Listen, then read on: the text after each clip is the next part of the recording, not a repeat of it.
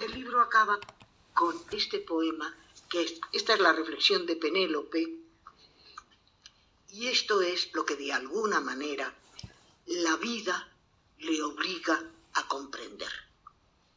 El poema se titula La bienvenida. Ha vuelto. De nuevo está sentado a la mesa. Muy breve es el diálogo, pues la historia de Ítaca se resume en lo cotidiano.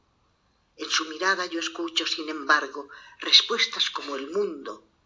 A mi mesa se sientan Circe con sus sirenas, Nausicaa con su juventud.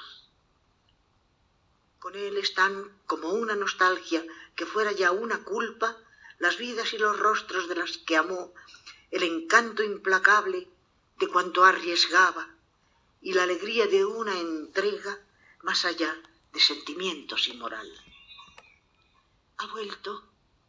Nadie sabe bien a qué, pues más que a morir, le teme a envejecer. Sospecha de la calma como si contuviera un virus. Soy para él peor que una traición. Soy tan inexplicable como él mismo.